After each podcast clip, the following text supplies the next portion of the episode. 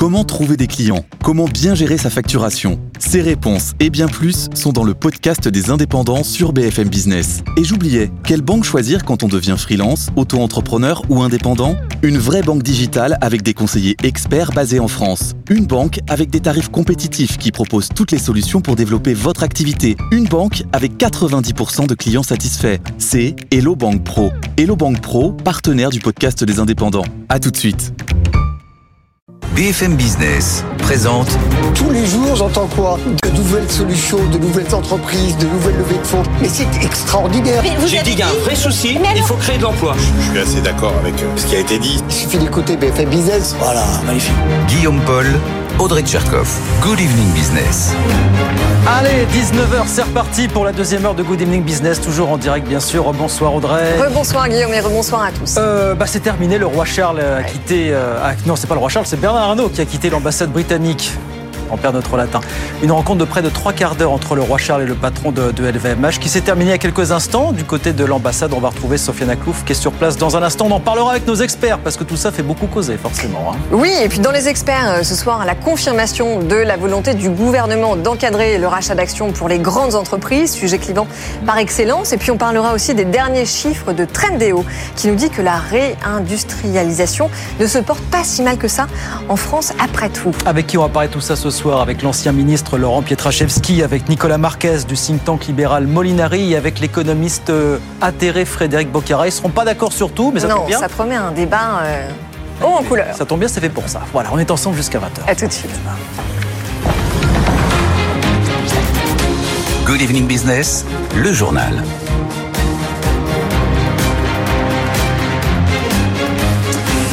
Donc, rencontre qui est terminée. On va retrouver Sofiane Aklouf devant l'ambassade du Royaume-Uni à Paris, dans le 8e arrondissement. Sofiane, euh, rencontre qui a duré approximativement trois quarts d'heure, je crois, c'est ça hein? Oui, c'est totalement ça. Et c'était un peu la cohue qui est en train de se calmer parce qu'il y a seulement deux petites minutes, le roi Charles III et son épouse sont sortis. Ils ont salué un petit peu euh, la foule et les badauds. En revanche, aucune image avec Bernard Arnault qui a quitté les lieux, lui, un quart euh, trois quarts d'heure avant, euh, dans une voiture. Pas de photo, donc pas de prise de parole non plus de la part de, de Bernard Arnault.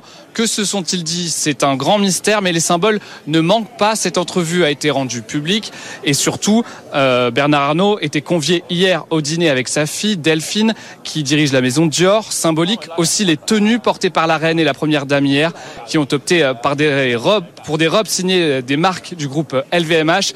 Comme quoi, décidément, la, la mode est affaire aussi de diplomatie ce soir. Merci beaucoup Sofiane. Sofiane Aklouf, donc devant l'ambassade du Royaume-Uni à Paris, dans le 8e arrondissement, 19h03 en France toujours. C'est un des sujets du moment. Faut-il encadrer les rachats d'actions?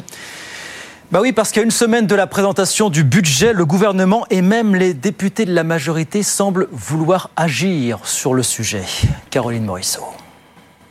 L'idée n'est pas nouvelle, hein, puisqu'en mars dernier, Emmanuel Macron était déjà monté au créneau. Il avait dénoncé le cynisme des grands groupes euh, qui euh, procèdent à des euh, rachats d'actions et avait appelé à instaurer une contribution exceptionnelle hein, dans son viseur les entreprises qui rachètent leurs propres actions pour soutenir leur cours de bourse et donc récompenser indirectement les actionnaires. On pensait que la mesure était enterrée et puis finalement non, puisque Thomas Cazenave, le ministre du budget, est revenu à la charge et donc une mesure pourrait être adoptée euh, dans le cadre d'un amendement lors du prochain budget. Et ça consisterait en quoi cette mesure Alors, selon nos informations, il ne s'agirait pas de taxer euh, ces entreprises pour deux raisons. D'abord parce que les, dé- les députés de la majorité nous disent que le but, c'est pas de récupérer euh, de l'argent ou de sanctionner les entreprises concernées. Ensuite, parce qu'une taxe uniquement en France risquerait d'inciter les investisseurs à vendre leurs titres et donc pénaliserait les entreprises françaises. Il s'agirait du coup non pas de taxer, mais d'obliger les entreprises concernées à restituer une partie de l'argent à leurs salariés sous forme de les obliger en fait à verser davantage de primes, de participation, d'intéressement, voire de salaires. Seules les entreprises de plus de 5000 salariés euh, devraient être euh, concernées, uniquement au-delà d'un certain montant euh, de rachat d'actions et seulement dans certains cas, hein, les députés de la majorité ont parfaitement conscience que tous les rachats euh, d'actions ne sont pas contestables. Pas question, nous disent-ils par exemple, d'appliquer la mesure pour pour les entreprises qui rachètent des actions à titre défensif ou pour celles qui redistribuent mm. cet argent à leurs salariés. Voilà donc pour le gouvernement qui peaufine son dispositif hein, pour encadrer les rachats d'actions. Caroline Morisseau avec nous sur, sur BFM Business. Et alors, puisqu'on parle du budget 2024, Sachez que le gouvernement a renoncé à demander aux salariés un reste à charge sur les formations qu'ils obtiennent grâce au compte personnel de formation. En tout cas, ça ne se fera pas l'an prochain.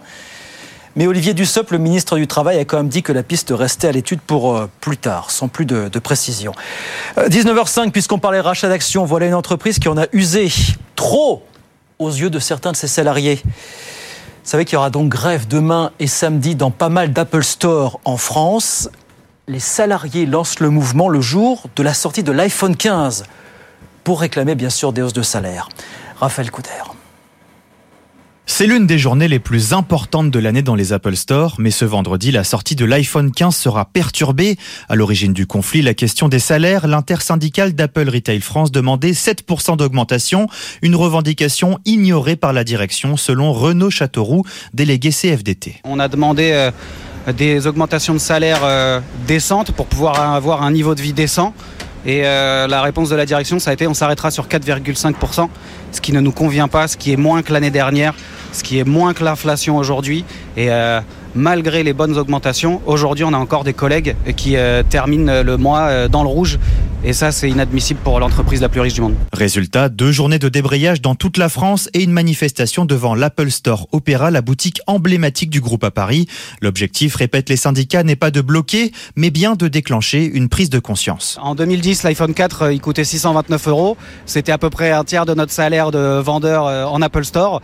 Aujourd'hui, un iPhone 15 Pro Max 1 Tera, c'est l'équivalent d'un salaire complet euh, pour, euh, pour un employé. Au-delà de l'inflation, c'est une question de justice et de partage équitable de la richesse, plaident les salariés, alors qu'Apple a déjà cumulé en 2023 plus de 44 milliards de dollars de bénéfices au niveau mondial. Voilà, grève dans les Apple Store demain et samedi, bien sûr, pour réclamer des hausses de salaire. Raphaël Couder avec nous sur BFM Business. Côté entreprise, toujours, c'était attendu. Courir, distributeur français d'articles de sport Courir va être racheté par le britannique JD Sport, transaction à un peu plus de 500 millions d'euros. Vous vous rappelez que c'est JD Sport déjà qui avait racheté les activités de, Gap en France, c'était au, printemps dernier.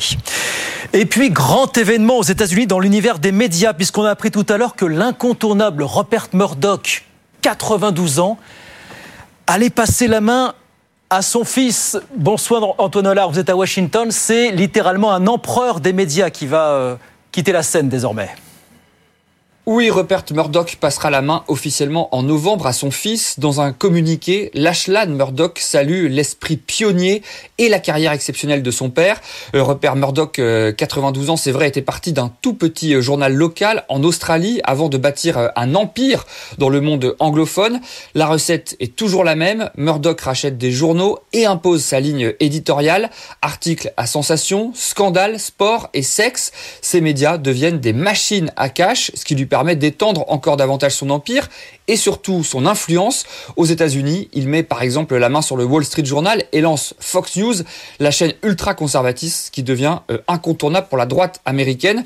Murdoch est aujourd'hui considéré comme l'un des hommes les plus puissants du monde, le plus dangereux, euh, dira même euh, Joe Biden de lui. Alors Murdoch tire sa révérence après avoir revendu une partie de son groupe à Disney pour se recentrer sur l'information et le sport. Sa société, bien qu'amaigrie, reste ultra rentable, 2 milliards de dollars de bénéfices l'an dernier. Voilà, Robert Murdoch qui cède la main à son fils à un an de l'élection présidentielle américaine. Antoine Hollard à Washington euh, avec nous pour BFM Business. Et puis on va quand même dire un mot de la, Coupe du Monde de rugby pour terminer, parce que vous savez que la France joue tout à l'heure contre la Namibie. Alors, équipe de France dont euh, l'un des fournisseurs officiels est Saint-Yor, figurez-vous, et ça fait 25 ans. Saint-Yor eau gazeuse qui trouve sa source naturelle au pied des volcans auvergnats et qui est toujours exploité à Vichy par un groupe familial. Reportage sur place d'Alexandra Paget.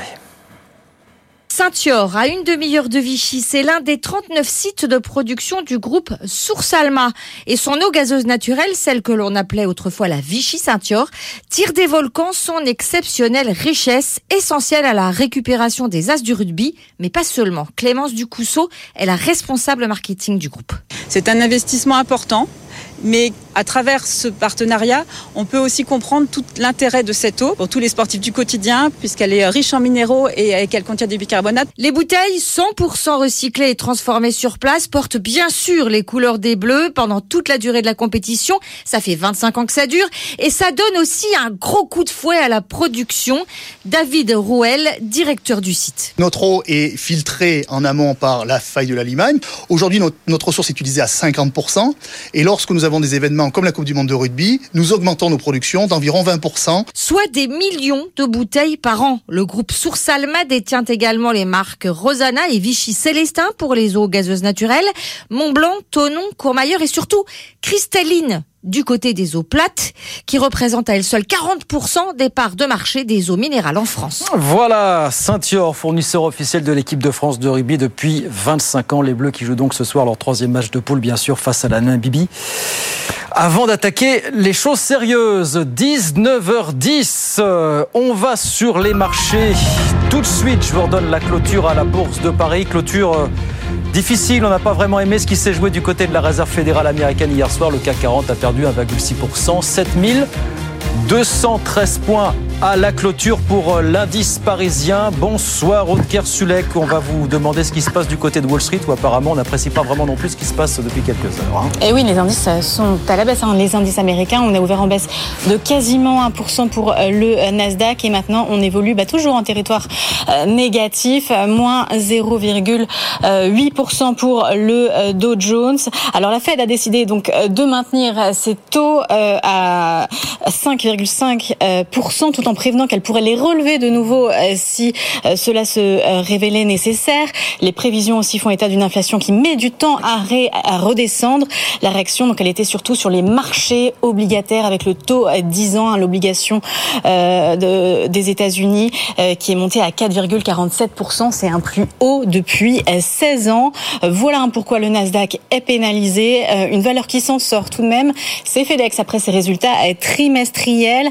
Un profit en hausse de 32% et FedEx qui améliore ses prévisions pour le reste de l'année. Une preuve encore hein, de la résilience de l'économie américaine. C'est ça hein, qui ne plaît pas à la Fed, c'est ça, euh, eh bien, euh, qui euh, c'est contre le, ça va contre la lutte contre l'inflation. Donc voilà pourquoi les marchés américains sont à la baisse, moins 1,25% pour le Nasdaq. Merci beaucoup, Aude Kersulek avec nous sur BFM Business. 19h12, les experts arrivent dans un instant. Bernard Arnault avec le roi Charles. Les rachats d'actions et puis la crise du logement, il y a largement de quoi débattre jusqu'à 20h sur BFM Business, comme tous les soirs. À tout de suite. BFM Business présente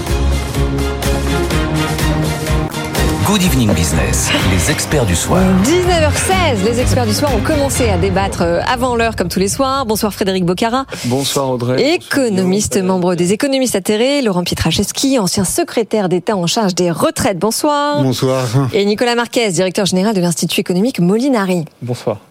Merci à tous les trois d'être avec nous. On a beaucoup de sujets ce soir, mais on va quand même commencer par cette rencontre Ah bah oui. euh, entre Bernard Arnault et euh, Charles III. On va s'offrir un dernier tour de piste, Voilà. euh, comme on dit, puisque Sofiane Aklouf a passé euh, près de deux heures absolument homériques devant l'ambassade du Royaume-Uni dans le 8e arrondissement. Alors, je constate, pour ceux qui nous regardent à la télévision, que la meute des journalistes est partie, vous êtes toujours là.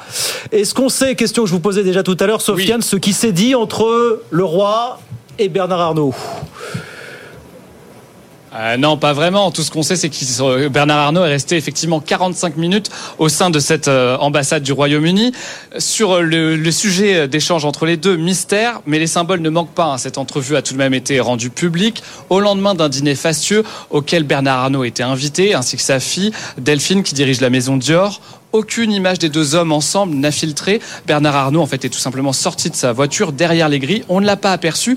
Ils n'ont pas pos- posté de photos ensemble, pas de communiqué. Contrairement à Elon Musk, vous vous souvenez du fameux selfie d'Elon Musk avec Bernard Arnault, c'était en, en juin dernier. Quant à Charles III, lui, il a attendu quelques minutes, puis il a salué la foule euh, derrière moi avant de se rendre quelques pas plus tard rue du Faubourg Saint-Honoré à l'Élysée, où il est actuellement. C'est à côté, effectivement. Merci beaucoup, Sofiane. Sofiane Aklouf sur place. Qu'ont-ils bien pu se rappeler Oui, alors le, je ne sais pas si le parallèle euh, avec la rencontre avec Elon Musk euh, est à propos, parce que finalement l'échange avec Elon Musk c'était évidemment euh, économique, enfin c'était pour des enjeux de business. A priori, euh, là, ce n'était pas le cas. Qu'est-ce que vous en pensez, Nicolas Marquez? Ah mais j'y étais pas euh, et j'ai parlé à aucun des deux. On aurait bien aimé y être. Euh, alors c'est une histoire ancienne. Hein. Euh, Bernard Arnault, il est chevalier de l'Empire britannique depuis Voilà. 2012. Euh, à l'époque, c'est une très grosse distinction hein, qui était remise pour des sujets économiques. Hein, Bernard Arnault, c'est LVMH, c'est 196 000 emplois dans le monde. C'était une entreprise très très internationalisée euh, et, et donc ils ont pu parler économie. Euh, quand on regarde euh, les rapports annuels de LVMH, euh, il y a toute une série d'entités au, au Royaume-Uni.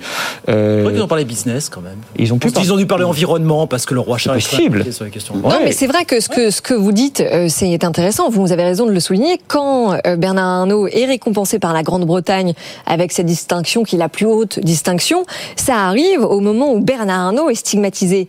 En France, vous vous rappelez cette une très insultante euh, d'un journal français. Donc c'était quand même un joli pied de nez par rapport au traitement reçu euh, des Français, Laurent. Oui, mais je pense qu'on peut être d'abord, on, on peut être fier. On a le leader mondial du luxe dans notre pays. Ouais. Je pense que voilà, il faut, faut regarder les choses euh, sereinement. Euh, c'est euh, à la fois une reconnaissance du savoir-faire français, euh, des milliers d'emplois sur notre territoire, euh, et puis ça nous fait aussi des devises. Hein. N'oublions pas qu'on exporte beaucoup de, de ces produits. Parfois que, que Bernard Arnault, au travers de ce qui a été rappelé tout à l'heure par Nicolas Marquez, soit reçu par le roi d'Angleterre. Bon, écoutez, Enfin, c'est l'inverse en l'occurrence, parce que c'est Bernard Arnault qui reçoit le roi d'Angleterre. Oui, oui, pardon, c'est- je me suis mal exprimé, mais effectivement, sur, sur notre territoire, vous avez tout à fait raison, mais c'est à l'ambassade d'Angleterre. C'est Oui, oui, C'est oui. chez le Oui, c'est euh, en France. Oui, oui, c'est vrai. Pas compté dans le PIB même. Mais, très bien, mais effectivement, c'était euh, une inversion de ma Oui, part. oui. Mais, bien sûr, Audrey, vous avez raison. Mais au final, bon, je vois là juste de la reconnaissance euh, à la fois euh, d'un lien historique qui existe euh, avec euh, euh, la Grande-Bretagne, mais aussi euh, euh, de la qualité de, de ce qui peut être fait en France des produits français. Frédéric, vous êtes d'accord Parce que vous, Alors, vous non, saluez vais cette. euh, Ah bah peu, j'imagine que ça bah vous oui, choque, non, mais- évidemment. L'activité, c'est de la non, reconnaissance. non. Ah bah, Je- Ils ont dû parler des situations, des pays, etc. Moi, je trouve que c'est un petit peu indécent. Ça, il- ça, ça- D'abord, euh, j'ai envie de dire, on est dans une époque qui rappelle d'autres moments noirs de l'histoire, où finalement, euh, ceux qu'on met en avant, c'est des grands patrons. Alors qui les a fait? C'est leurs salariés ou c'est les services publics français qui les ont formés Ils sont fait Donc, aussi bon, en partie eux-mêmes, Ah. Frédéric, quand même, quand même, quand même. mais tout le monde se fait en partie soi-même, Oui, mais en grande partie 196 000 salariés. Et puis, à d'autres moments, c'était Ambroise Croizat qu'on mettait en avant, qui était métallo, ministre du Travail. Donc, effectivement, the time euh, have changed et ils doivent changer une autre fois. Euh, non, il y a. Par contre, je pense qu'il y a un enjeu sur l'Angleterre. Est-ce que euh, ça va être sur la table ou pas? Parce qu'il y a eu le Brexit. Le Brexit, Oui. euh, c'est un échec. Euh, il pourrait être, il a été utilisé pour faire du dumping social, et l'Angleterre a été utilisée pour faire du dumping social, et malgré tout, je pense que nous avons besoin de, nous vivons ensemble en réalité. Donc il y a un enjeu énorme d'autres relations entre la France et le Royaume-Uni, peut-être de traités nouveaux sur la base euh, d'un développement des biens communs et de l'emploi des deux côtés, donc des nouveaux traités que ceux qu'on avait, non pas de dumping social, et ça c'est à l'ordre du jour. Mais alors attendez, pardon, les Anglais ils Frédéric Bocara, et les Français Frédéric. Bocara, quand vous dites que le Brexit est un, échec, alors déjà un, le Brexit ça ne peut pas se, se juger sur trois ans, ça se jugera sur 30 ans. Que par ailleurs, quand on regarde les indicateurs macroéconomiques, ils sont pas si mauvais que ça. La City, euh, c'est pas terminé. Ils ont 4,2% de chômage. Donc en France, on peut pas vraiment faire Le chiffre du chômage, on en discutera Et- tout à l'heure, parce Et que si on la croissance du PIB, emploi, non, attendez. alors à ce moment-là, parlons de la croissance du PIB qui surprend tous les économistes. En juin, elle a atteint 0,2 alors qu'on s'attendait à une récession terrible. Oui, enfin 0,2, 0,1, tout ça, ça fait quand même. Non, non, non, non, mais les salaires ont augmenté Attendez. de 8%, Donc, le- ce qui le- compense l'inflation. L'économie euh, oui, les britannique Anglais, ne se comporte pas si mal que ça. Il y a eu un mouvement de lutte considérable dont on a très peu parlé en Angleterre euh, et au Royaume-Uni, euh, en Écosse et en Angleterre. Mais euh, l'échec, effectivement, on peut, on peut toujours dire euh, il faudra attendre. Euh, le sentiment des Anglais, c'est qu'ils ont eu tort et qu'il fallait pas faire le Brexit. il y a deux écoles, Et que ça, crée des problèmes pour les il y a- échanges, il y a- pour les relations. Il y a deux écoles. Soit vous vous dites le, le, Le- spin-off qu'il voulait ne faire se vers jugera, l'ensemble ne du se monde, jugera, comme dit Audrey, que sur 30 ans, soit c'est un poison lent qui va diffuser au fur et à mesure des années. Enfin, il y a deux, deux façons de voir les choses. Ouais, euh, D'abord, dire peut-être tout ça, ça, ça s'oppose pas. Vous, Frédéric parlait des, des, des salariés qui produisent euh, la richesse, la performance, les beaux produits de chez créent des produits, LVMH. hein. Mais euh, j'ai envie de dire, euh, Qui inventent et qui le- imaginent, le hein. fait que ça soit euh, leur patron qui soit reconnu, eux aussi sont reconnus par, Absolument. par, uniquement. Ils pas je veux dire, il, il, tout. il a pas, on lui a pas attribué une prime là. et Il est allé à l'ambassade. Non, c'est un facteur de fierté, Frédéric, pour les salariés. Je suis pas sûr. Chef, si, c'est Mais ça moi, moi, j'étais pas dans cet entretien. Je, je comprends ce que vous voulez dire. Je crois, je crois, Frédéric. Mais je j'étais pas dans cet entretien. Mais moi, je, je peux penser que Monsieur Arnaud euh, est aussi tout à fait capable de mettre en avant le savoir-faire de ses salariés, leurs compétences, leur engagement, leur investissement. Parce que quand on prend un produit LVMH, on pense pas à Bernard Arnaud. On pense euh, à celui ou celle euh, qui a fabriqué, qui le sac, euh, euh, qui euh, la paire de chaussures. Mais oui, vous, vous opposez les deux, Frédéric, mais les que- salariés ne vont pas sans les patrons et les patrons ne vont pas sans les salariés. Oh, si les salariés pourraient aller avec des gestionnaires, mais sans les patrons, propriétaires du capital et qui ont le monopole sur l'utilisation de l'argent. Nicolas, Nicolas. Mais on pourrait très bien avoir euh, une double représentation d'entreprise. Nicolas Alors là, vous êtes en plein dans l'idéologie Laissez euh. Ah bah si, caricaturale. L'idéologie est loin de la réalité. Frédéric, Alors, parler. Ouais, moi, je voudrais juste ajouter une chose parce que euh, il y a le débat Bernard Arnault ou, ou pas. Euh, moi, j'aimerais qu'il y ait plus de Bernard Arnault. Quand on regarde les 100 premières entreprises mondiales, il y en a 60 qui sont américaines, il y en a 10 qui sont européennes. Vous voulez dire plus de LVMH, mais Bernard Arnault n'est pas LVMH. Euh, euh, Frédéric, j'aimerais qu'il y ait plus de boîtes dans le luxe Ah, de boîtes, et pas pas Bernard Arnault. et, et effectivement, qu'il y ait plus d'emplois chez nous. Parce qu'on a toujours un chômage anormalement élevé par rapport à la moyenne de l'Union européenne. Et la meilleure la protection des, des salariés, c'est un euh, marché du travail qui fonctionne bien. Quand les marchés du travail sont en tension, quand le chômage disparaît, les salaires montent. On, reg- on regarde en Allemagne.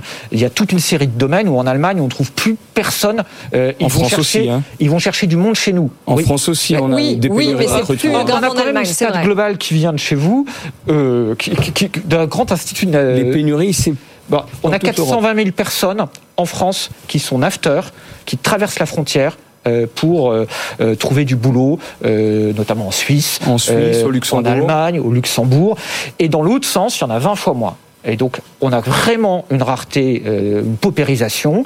On a aussi un chiffre important. On a 2,9 millions d'expatriés dans le monde. C'est autant que les États-Unis. Euh, et ça, c'est nouveau. Donc, on a vraiment un problème d'emploi qui, qui est structurel. hein, Mais qui- Bernard Arnault, il le Et- crée ce problème d'emploi. Il sabre l'emploi. lui. Mais ah non, attendez, Frédéric. Bernard Arnault est le plus grand employeur privé Mais de France. Le plus grand veut, veut pas dire l'évolution. Enfin, si je passe de 250 à 180. D'accord, donc vous allez dire que les salariés de LVMH 60 000 sont les moins bien nantis en J'ai France. pas dit les moins. Alors, voilà, encore une caricature.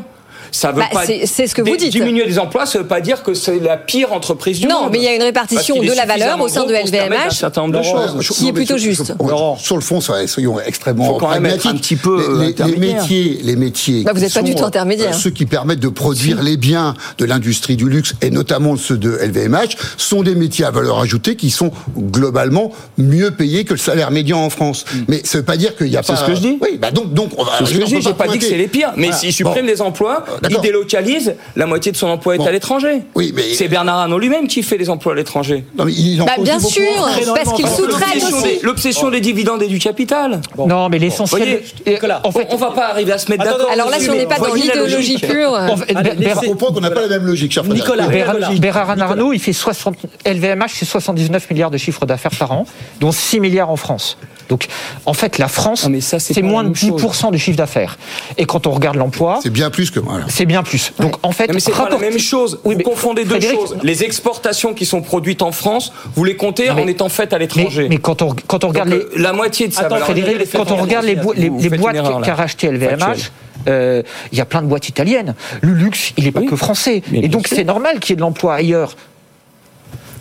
Mais ils développent l'emploi à l'étranger, prioritairement l'emploi en France. C'est ça le problème euh, des multinationales en France. que j'ai Bah, C'est je- pas ce que j'ai vu dans les chiffres. hein. Je veux dire, je- on, on peut. Là, je sais pas si sur le coup, hein, Frédéric, sur LVMH, euh, euh, vo- votre lecture, euh, euh, je dirais politique, est, est- est bien calée, parce que c'est pas la caractéristique de cette boîte particulièrement. Vous en auriez pris une autre, on aurait peut-être pu tomber Oui, d'accord avec absolument, vous. je suis Mais très oui. franchement, Alors, sur euh, on peut, LVMH, on peut euh, faire même plus, c'est-à-dire qu'ils localisent Total, par exemple. les marques, les brevets. Oui, mais. Total, vous allez me dire, le pétrole, lui, il est en Afrique ou ailleurs. Mais euh, elle- France. euh, ils localisent les brevets, les marques ailleurs qu'en France, et donc une, partie, une grande partie de la valeur ajoutée qui est produite en France ou dans les pays producteurs, si vous voulez prendre l'Italie ou d'autres, elle est aspirée vers euh, ces endroits qu'on va pas forcément Frédéric paradis c'est à cause les brevets. c'est à- c'est à cause de Et ces donc, discours Bernard pleins Arnault, d'idéologie que les grands patrons français quittent la France. Je vous parle pas d'idéologie, c'est vous qui plaquez de l'idéologie. C'est à cause de ce euh, Bernard Arnault, il est mixte, il est forcément quand il est patron et qu'il gère son entreprise, mais il ne la gère pas directement, euh, il, il est Alors obligé de tenir Bernard compte de ses Arnault salariés. n'est pour rien dans le succès Il de LVMH. Il est obligé de tenir compte de ses salariés, mais en réalité, il est largement un patron qui est obsédé effectivement du rendement du dividende et du capital. Et, Et ça de marche ce- ça marche? Ben non. Ben non, il contribue à mettre la France en difficulté. Non, mais Oh non, alors là, Frédéric, non. Eh voilà, Ça- je sais bien, vous avez des héros, c'est pas les mêmes que Comment on peut dire qu'il contribue à mettre la. France en difficulté Non, Oui, Frédéric, sûr, euh, combien est-ce qu'il paye d'impôts tous les ans? Et- Combien est-ce qu'il rapporte d'impôts au- Et puis combien d'emplois il crée c'est lui qui puis- réclame la baisse des impôts, par exemple. Est-ce qu'il est allé d'ailleurs, je sais pas de quoi il discute. Sa euh, avec, participation euh, au restaurant du En cœur. Angleterre, il n'aura pas beaucoup d'impact sur la. Non mais attendez, Frédéric, Notre-Dame, euh, les, restos du cœur, enfin, il est Mais, quand même là quand, on en a besoin. Voilà, on passe de l'impôt à la charité. On baisse. Mais, 3 mais il fait les deux. Il paye, donne 100 mais il paye des milliards Ah ouais. d'impôts et en Frédéric, plus de Oui, ça, on, baisse il 3 fait- milliards d'impôts et on donne 100 millions de Nicolas, charité. Frédéric, Nicolas on- Marquez. on peut dire- moi, moi, je, dis, je défends l'inverse. Euh, C'est-à-dire que, en fait, qui rend, met la France en difficulté, c'est qu'on n'en a pas assez. C'est la 18e. On n'a pas assez de valeur ajoutée et d'emplois qui se développent. Ouais, mais lui, il, il- et- son souci, c'est pas et- développer et on la a- valeur et- ajoutée. et- et on n'a pas assez de jobs qui- capitalisation. qui le met en place, c'est des jobs. il les met pas en place. C'est la 18e capitalisation mondiale, LVMH. Il y a 17 boîtes Et ce auparavant. capital, il est où? Eh ben, en il n'est pas français. Il n'est pas français. Et pourquoi il n'a pas été créé en France? Parce qu'en fait, à force de Mais tout corseter, on chasse le capital en dehors de France. Et après, on se dit, oh ben il n'y a pas assez d'emplois, les salaires sont pas assez élevés. Mais en fait, On n'a si on jamais fait la chassé guerre, le capital hors de France. Il est, il est obsédé par euh, le rendement et la rentabilité. Et donc, il va chercher tous les moyens pour se mettre dans les Bah, endroits je, précise quand même parce que vous laissez entendre l'inverse. Lorsqu'il a donné 10 millions d'euros au Resto du Cœur, il n'a pas défiscalisé son don. Mais je parle pas ça. Il 10 millions. réclame la baisse des impôts, donc il obtient une diminution de 2, 3 Mais il réclame la baisse des impôts. Attendez, mais attendez, de- attendez, on a, on non mais attendez, on euh, a redépassé le Danemark en termes de prélèvements fiscaux. Oui, on est oui, le pays Qui- au monde Mais c'est qui pas les entreprises qui payent les impôts. Allez, Voilà. c'est, mais c'est les particuliers, c'est- c'est de moins en c'est moins les salariés qui payent les impôts. C'est pour ça qu'il faut les baisser. C'est de moins en moins les entreprises. Voilà, merci pour le grandes. Voilà, Ah ben, voilà pour le on c'est se sera pas mis d'accord. Ça, c'est ça, nouveau, ouais. nouveau. On s'en mettra pas d'accord. C'est uniquement quand Frédéric Bocara ça. est là. hein. Mais, il faut voir les réalités. Allez, on s'arrête. Stop, stop, stop. Il est vous. 19h30. Respectons l'horaire. 19h30. Allez, je vous redonne les grands titres de l'actualité. Un petit peu de calme. Journée difficile sur les marchés. Bah oui, ça aussi, il faut en parler. CAC 40 qui a perdu 1,6%. Parce que les marchés n'ont pas vraiment apprécié le discours de la Réserve fédérale américaine. Alors, qui n'a pas relevé ses taux d'intérêt hier soir, mais qui a quand même clairement laissé entendre qu'elle allait les maintenir à un niveau très élevé pendant un certain temps, Bernard Arnault, donc reçu tout à l'heure par le roi Charles III, ça a duré près de trois quarts d'heure. Belle visibilité au sens large pour le secteur du luxe, hein, puisque le couple royal est allé visiter ce matin les ateliers de couture de Chanel à Aubervilliers, en compagnie de Brigitte Macron. Euh, le gouvernement renonce à demander aux salariés un, reste à charge hein, sur les formations qu'ils obtiennent grâce au compte personnel de formation. En tout cas, ça se fera pas l'an prochain, dit Olivier Dussopt, mais il dit par contre. La piste reste à l'étude pour plus tard, sans donner plus de précision. Et puis c'était attendu, Courir, distributeur français d'articles de sport, va être racheté par le britannique JD Sports pour un peu plus de 500 millions d'euros. C'est JD Sports déjà qui avait racheté les activités de Gap en France en mai dernier. 19h31, on revient dans un instant et j'ai la faiblesse de penser que ça va pas se calmer. hein. Ah, sur le rachat d'actions, ça c'est sûr, on va pas être d'accord. Et puis la politique du logement, la crise du logement, pas. Emmanuel Cos était avec nous tout à l'heure. hein. Suspense, suspense. Allez, à tout de suite. BFM Business présente Good Evening Business, les experts du soir. C'est reparti, 19h35 euh, sur BFM Business, euh, les experts jusqu'à 20h avec Laurent Pietraszewski, avec Frédéric Bocara et avec Nicolas Marquez. euh, sujet tout aussi apaisant, j'allais dire, c'est les rachats d'actions, parce qu'on voit que le gouvernement ressort de sa besace les mesures visant à mettre à, à contribution les entreprises jugées trop rentables. L'idée, c'est bien donc d'encadrer davantage les rachats d'actions avec des règles qui s'affinent, mais qui restent à déterminer quand même. Oui, alors on rappelle que dans les pays anglo-saxons, c'est une pratique très courante, plutôt très banale, qui existe depuis longtemps. Et en France, ça a toujours été un, un- un sujet extrêmement clivant, hein, parce que ça a été interdit jusqu'à 66. Ensuite, en 98, on a eu le fameux rapport Isambert qui est revenu sur cette interdiction. Et c'est compliqué quelque part d'avoir un avis définitif sur le sujet, parce que l'objectif principal de la bourse, c'est quoi? C'est pour une entreprise de se financer euh, en ouvrant son capital. Le problème, c'est que le rachat d'actions peut être considéré parfois comme une manipulation de cours pour créer un dividende indirect, indirect et donc échapper aux taxes. Et c'est vrai que parfois, ce n'est pas utilisé euh, pour les bonnes raisons. La question est simple, est-ce que vous voyez des vertus donc au rachat d'actions d'une manière générale? Bah, quand on a une stratégie défensive, oui. Quand on a une stratégie, un outil quand, intéressant. quand vos actions, quand vos salariés sont les premiers actionnaires, pourquoi pas Alors, de- de- Moi, j'y vois pas d'objection parce qu'en fait, dividende, rachat d'actions, c'est des gros mots en France parce qu'on pense que ça enrichit l'actionnaire. Mais en fait, c'est totalement neutre. Je vais vous donner un petit exemple. Vous imaginez une entreprise qui a, qui a deux choses. Elle a un million placé en banque et une usine qui vaut un million. Et, et donc, son patrimoine, c'est 2 millions. Et puis, euh, elle a 2 millions d'actions sur le marché. Et donc, chaque action euh, va valoir 1 euro. Si cette entreprise rachète la moitié de ses actions, son patrimoine, à la fin, il sera plus que l'usine. Elle n'a plus rien sur son compte banque. 1 million. Et il y aura 1 million de titres. Et donc, la valeur de l'action, elle sera toujours de 1 euro. Et donc, on a là une entreprise qui a racheté la moitié de ses, ses actions, qui a consommé son cash pour faire ça, et on a un actionnaire qui n'est pas plus riche. Mais Nicolas, si vous permettez, là vous avez vraiment, je, je- c'est très bienveillant que je sais, mais une vision financière du Ouais. sujet.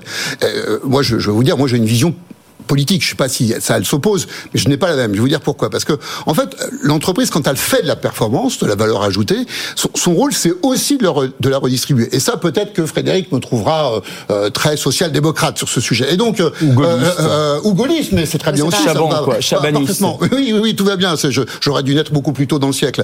Mais euh, au, au final, au final, il faut, il faut faire des choix. Et si vous voulez, ce qui me, quand on a une stratégie qui vise peut-être parce qu'on a un actionnariat qui est très dispersé et qu'on cherche à, à reformer un noyau euh, structuré, de se re- rendre à nouveau propriétaire de son actionnariat, euh, peut-être que ça peut se comprendre. Mais je- ce que je vois moi, c'est que depuis deux ans, on a une accélération très importante de ce type de pratique. On Ouais. dépasse les 20 milliards sur euh, les, les principales entreprises du CAC 40 par an, et que c'est autant, à due proportion, qu'il n'apparaît pas dans la redistribution en intéressement. Dans- Mais ça- ou, mais- ou alors, alors, ou dans les investissements de l'entreprise. En fait, Ah, Nicolas, en fait, qu'est-ce que ça veut dire? Une entreprise qui rachète ses actions ou qui distribue des dividendes, ça veut dire, d'un point de vue économique, qu'elle n'a pas de bons projets à développer. Et donc, elle rend l'argent au marché. Alors- à charge des autres. Et je vais vous, alors, je vais vous donner une grande entreprise.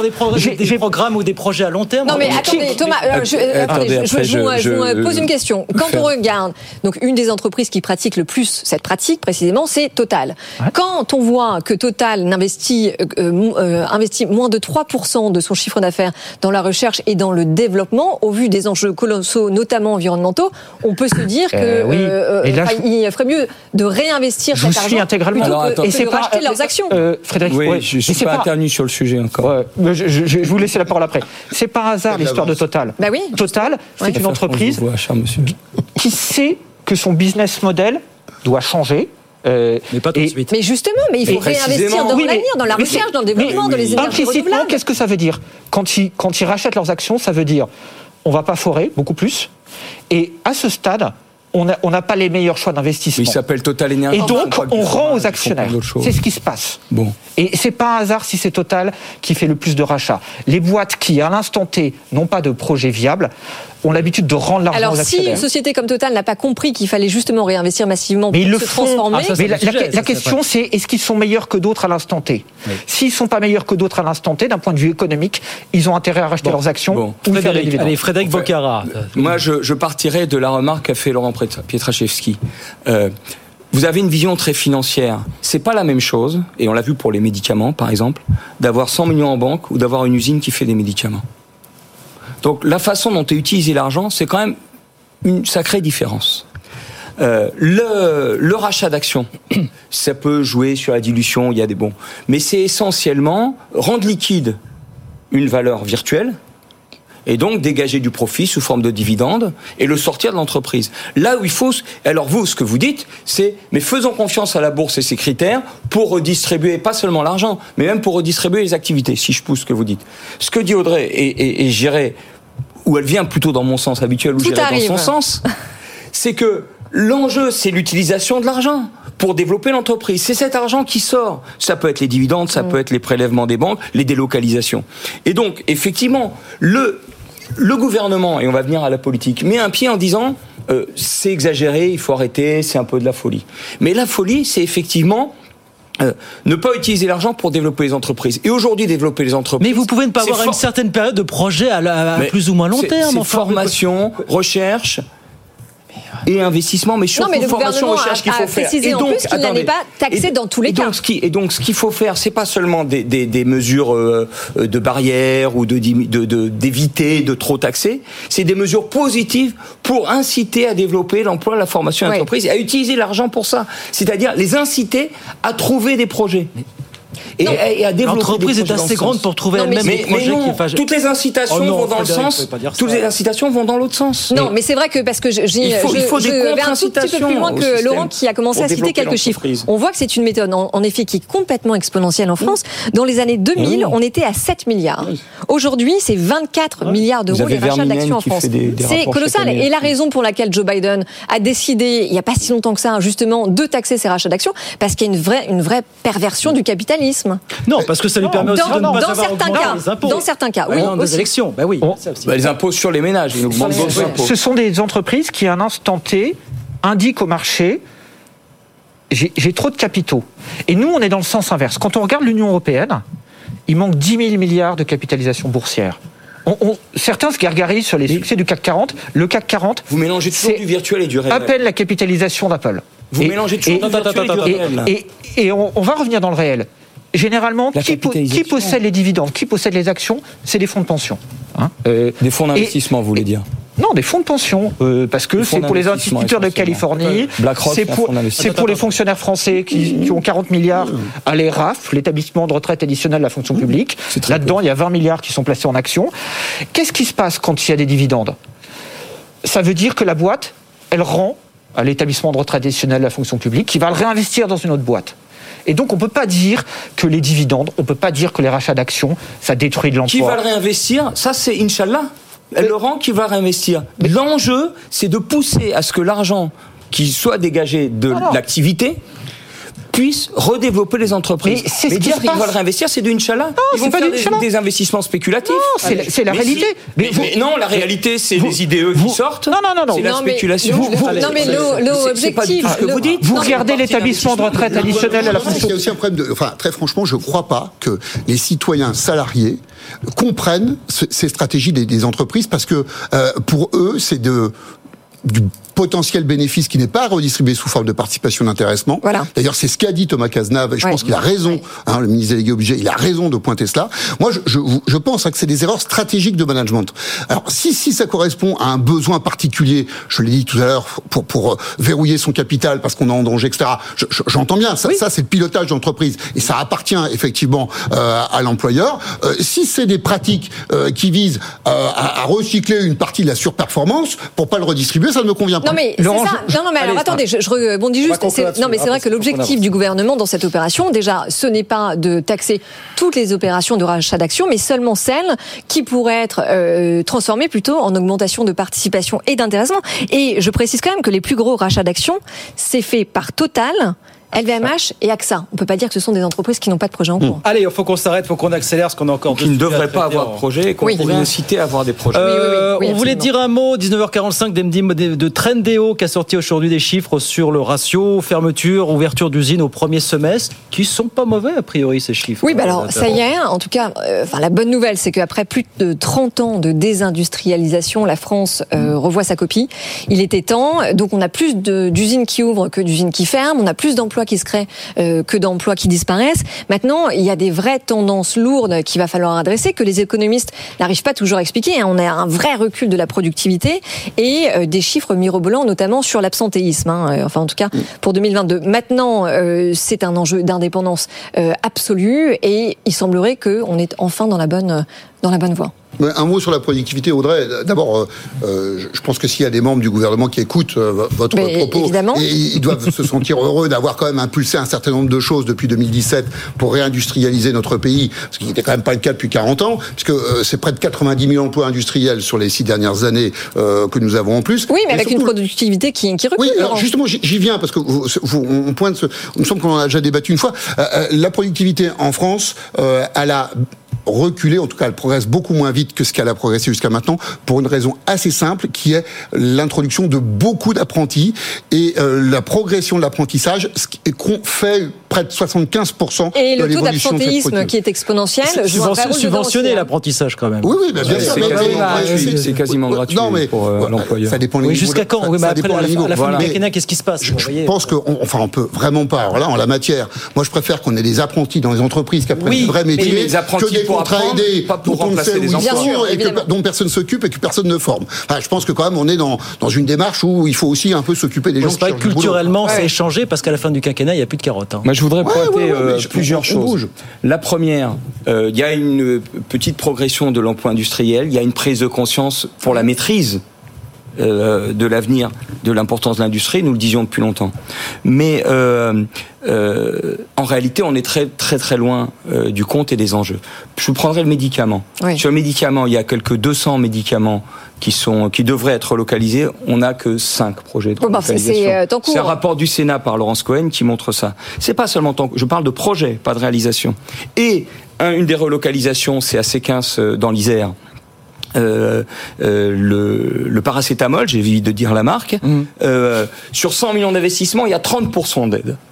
Donc il y, a, il y a un vrai problème sur la façon dont c'est fait. La deuxième chose, c'est que continuent les délocalisations, notamment par exemple toute, toute une grande partie des PME de l'automobile qui font la métallurgie autour, et les investissements directs à l'étranger continuent à, à s'envoler et donc à sortir.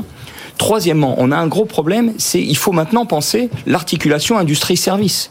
Parce que sinon, on peut avoir une industrie d'assemblage, par exemple les, les gigafactories de batteries, parce que euh, c'est le dernier, moment, le dernier, euh, la dernière étape qui est industrialisée, ou bien parce que les brevets sont situés ailleurs, euh, les royalties font sortir la valeur ajoutée. Et quatrièmement, vous le savez, je le dis souvent, la formation. On a un énorme problème Tous de formation. d'accord. Or, les dépenses de formation des entreprises, oui, mais on est d'accord, et puis après, on va à confesse. Alors, on n'est pas d'accord sur les méthodes, fait Ouais, oh, Allez. Les dépenses de formation des entreprises ont baissé de 3,9%. Nicolas, Au lieu de Oui, mais il y a quelque chose qui s'appelle France Travail la- qui arrive et qui est censé France Travail, rien sur la formation, zéro sur la formation. Nicolas Marquez, le Zéro sur la gouvernement Est-ce que vous sentez n'est que pas ça, de ça avance dans la solution. Attendez, attendez, est-ce que ça avance On met 10 millions, En fait, 200 on- millions. on a- Attends, Laissez Nicolas. Clairement, et, Laurent a, dit, a rappelé les chiffres, on est tous d'accord, on a arrêté de désindustrialiser. hein. Il y a eu 90 000 emplois créés sur 6 ans. Oui.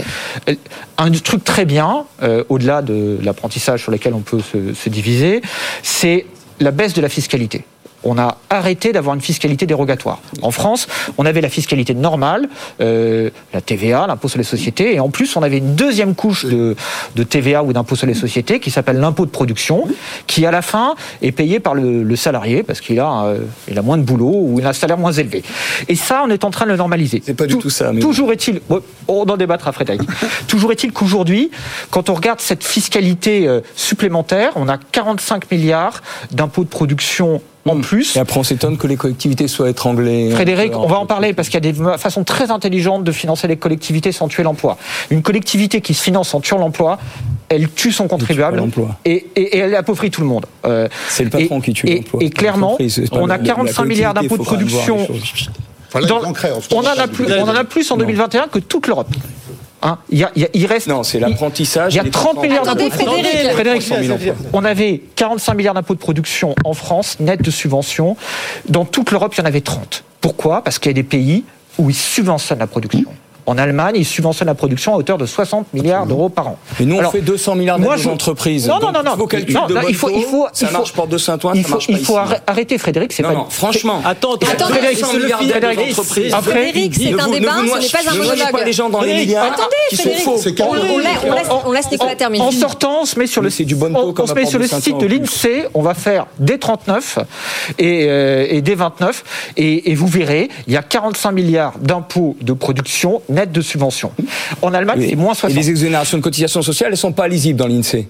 Écoutez, et, attendez, et, attendez, non mais écoutez, alors, vraiment, Frédéric, est-ce qu'on peut laisser les gens parler Les milliards, la, sur, pas vos milliards. la surfiscalité, mais vos milliards n'en venaient pas de suite. La surfiscalité sur les entreprises, à la fin, elle fait qu'on se déindustrialise. Et là où on garde l'emploi industriel, parce qu'on en a quand même gardé 2 300 000, on est moins bien payé qu'en Allemagne, ou on est moins bien payé qu'en Suisse. Mais... En Suisse, où la fiscalité est clémente, 25% oui, du PIB, c'est de l'industrie. D'accord, mais alors ce que, ce que vous ne dites pas non plus, c'est qu'aujourd'hui, en effet, on ouvre des gigafactories, et c'est très bien, et ça crée de l'emploi, sauf a, y a beaucoup de Français qui refusent des emplois parce qu'il n'y a pas de logement. Oui. Et donc on a un vrai sujet ici, et soit on va se transformer comme les États-Unis et, euh, et ben, les salariés vont devoir acheter des camping-cars pour pouvoir se loger sur les lieux de travail, soit on va avoir un taux de chômage qui va augmenter. Parce donc les services publics. D'un côté, on connaît les services publics, et après on dit c'est dommage, il n'y a pas de logement social. Alors justement, justement, Laurent, Laurent, justement, nous a manqué. Il nous reste jusqu'à maintenant. Et là, là où effectivement, je comprends une forme de tension euh, qui peut y avoir là-dessus, puisque au final, on, on s'y prend entre guillemets que maintenant, en réindustrialisant notre pays, en relocalisant euh, notamment un certain nombre d'activités de main d'œuvre. Effectivement, il faut qu'on se repose la question de l'aménagement du territoire oui. de ces bassins Justement, et réponde à la crise du logement. plus de 35 ans qu'on envoie tout le monde en périphérie des villes en disant écoutez, à, à, sortez un peu parce que c'est moins cher. Justement, Et ben, écoutez, on se trouve en difficulté. écoutez, Je parle pas de écoutez, écoutez, des usines en ville. écoutez Emmanuel Cos, présidente de l'Union sociale de, pour l'habitat, qui est avec nous tout Alors, à j'ai du l'heure. mal à écouter. Écoutez, elle disait, elle rappelait ce chiffre absolument effroyable. Vous avez 2,4 millions de dossiers d'attente pour un logement social aujourd'hui dans le pays. Écoutez Emmanuel Cos tout à l'heure, tiens. On est dans un moment où en effet tous les secteurs de l'immobilier et du logement se sentent en très grande difficulté. Donc euh, il y a eu la volonté d'une alliance qui va DHLM à la Fédération française du bâtiment, au secteur de l'immobilier privé, aux acteurs de la construction, aussi euh, à l'ensemble en fait des entreprises impliquées pour dire s'il n'y a pas un sursaut aujourd'hui de mesures économiques mais aussi de mesures de portage politique. Maintenant, si on n'a pas un discours fort de l'État pour dire on va faire avec vous le plein logement si je peux parler ainsi comme on a fait le plein emploi, euh, ça va aller très mal. Et pour rien vous cacher, c'est pas le secteur HLM qui va le plus mal, parce que nous, on a, euh, on va en reparler, euh, beaucoup aussi de missions de réhabilitation, euh, beaucoup de, de, de, de choses à développer, mais quand même, moi, je suis dans, chez un bailleur social, c'est mon travail. Comment je peux accepter de ne pas pouvoir répondre à la demande des gens qui attendent un logement social? 2 millions 4. on a 2 millions 4 demandeurs. Imaginez toutes ces entreprises du logement social. On regarde les fichiers de demandeurs tous les jours. On ne peut pas leur répondre. On n'a pas de logement vacant à louer. Non, mais alors, euh, elle a tout à fait raison, et d'ailleurs, elle explique très bien, on est face à une crise systémique sans précédent. Qu'est-ce qui a permis dans les années 50 d'atteindre le plein emploi? C'était le plan logement. C'est la période où on a le plus construit pour réduire le chômage et maintenir la dynamique économique. Et depuis six ans, qu'est-ce qu'on fait dans ce pays? On a un objectif de plein emploi qui est fixé par le gouvernement, par Emmanuel Macron lui-même, et les aides publiques qui baissent depuis six ans sur le logement social. Chaque année, on perd 40 000 logements sociaux, alors qu'on a 2,4 millions de ménages qui sont en attente. C'est quand même hallucinant. Ouais, enfin, on peut pas avoir un logement toujours dopé à l'aide publique, euh, mais, mais juste parce qu'Emmanuel Cos, effectivement, a, a, a pas tort. Elle connaît bien le sujet. Elle était ministre du logement. Bon, je pas souvenir que ça a explosé la construction de logements pendant son mandat, mais mais je peux entendre que Euh, non, non, mais je, je, je, je lui en veux pas honnêtement à elle euh, plus qu'aux autres. Je pense que le sujet est compliqué. C'est ça que je veux dire, et que c'est pas qu'une question de couleur politique. Euh, Il y, a- y a un, un premier point qui est de dire, ok, la situation est compliquée. Il faut que tout le monde se retrousse les manches, pas que l'État. Hein. Non, Ok, non, bien les sûr. bailleurs sociaux, Les maires, collectivités les maires. territoriales. Oui. Parce que qui signe les permis de construire Ok, qui à un moment donné est Bah, capable de mettre du foncier sur la table Parce que 30 ça, c'est le sujet. 30 Et puis, secondes, et puis un dernier petit mot parce que c'est vraiment un sujet passionnant. Il faudra euh, qu'on reparle du logement. Je me suis beaucoup intéressé pendant la campagne des régionales des Hauts-de-France que j'ai menées. Le, le sujet, c'est comme à un moment donné aussi quand les bailleurs sociaux vont pouvoir reprendre la maîtrise d'ouvrage. Parce que si on fait tout en VFA en passant par des promoteurs privés, parfois on paye moins cher le mètre carré bâti, mais pendant les 10 années ou les 15 années qui suivent, on a beaucoup plus de frais sur le gros œuvre Mais et oui, mais beaucoup le plus de frais sur la Laurent, qu'on n'a pas de foncier. Donc, de, de toute façon, construire où et avec un coût des matières premières qui a explosé. Trois, trois- trois choses sur le logement. 30 secondes. D'abord, on voit que quand on détruit les impôts d'un côté, eh ben on a un problème de service public. Donc euh, c'est pas comme ça qu'il faut s'y prendre. Et en plus, on fait le plein emploi de Macron, c'est un plein emploi avec des salaires de misère, alors qu'il faut une sécurisation de l'emploi en réalité. La deuxième chose, les coûts. De, de logement social, il faut construire. Elle a dit on va construire, on doit construire. Le problème des coûts du logement social, ça nous ramène à ce que font les banques et aussi à ce que fait la Banque centrale européenne. On devrait avoir, parce que c'est un problème européen. Ça s'est posé à Berlin le problème du logement Oui, social. mais c'est pas qu'une question de taux. Non, c'est pas que, mais c'est beaucoup aussi Allez, une question de taux. Elle le dit elle-même à longueur Avec un d'interview. livret à 3%, Il faut, il Oui, faut que la Banque centrale européenne pratique une sélectivité en baissant 10 les taux pour le logement social. Nicolas, 10 secondes. On a surréglementé le logement. Voilà. Ouais. Le logement, c'était vrai. 11% du budget en 59. C'est aujourd'hui 28%. Il faut libérer le foncier, comme le disait Laurent.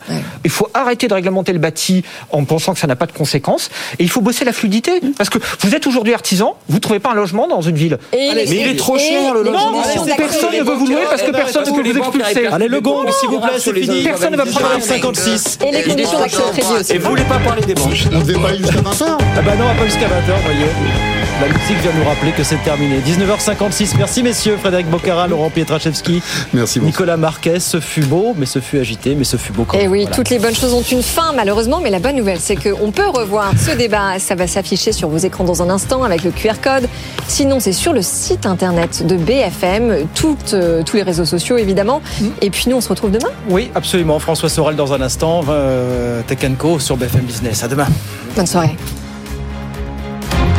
Good Evening Business. Actu, experts, débat et interview des grands acteurs de l'économie.